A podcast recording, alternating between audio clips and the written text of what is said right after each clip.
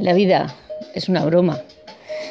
A veces una broma simpática y graciosa, pero la mayoría es una broma macabra y pesada que estalla en tu cara, arrebatándote la ilusión, la vitalidad y el entusiasmo.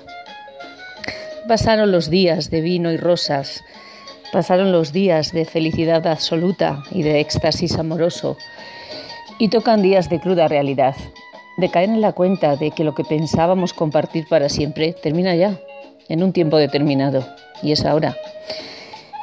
Ya ha pasado la idealización y vemos los defectos. Y si se aceptan, eso es consolidar la relación. Pero si uno siente que no encaja, no hay que persistir.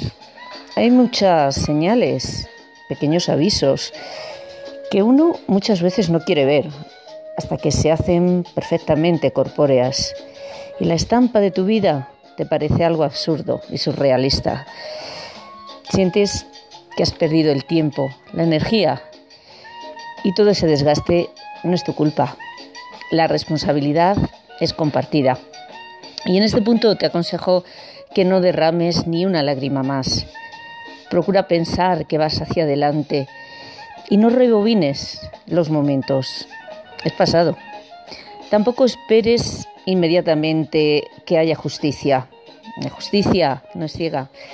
Ella mira por debajo de la venda y se toma mucho tiempo para actuar. Así que intenta ver todo lo positivo que tienes alrededor, toda la gente que te quiere. Y todo eso es una bendición. Cada momento es un milagro.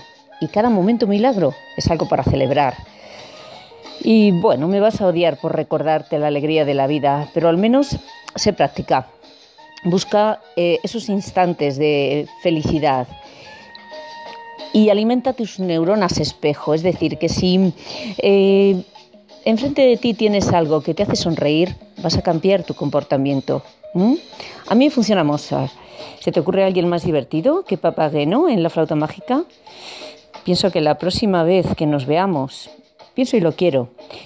Eh, quiero que me narres una enumeración de actuaciones positivas que has hecho por ti últimamente, haciendo de tripas corazón, ya lo sé, duele. Y bueno, dedico este podcast a una persona muy, muy, muy especial para mí. Iniciales AM. Tú ya sabes quién eres, ¿eh, guapa? Mil besos a todos y hoy especialmente a todas. ¿eh? Apliquémonos el cuento. Chao.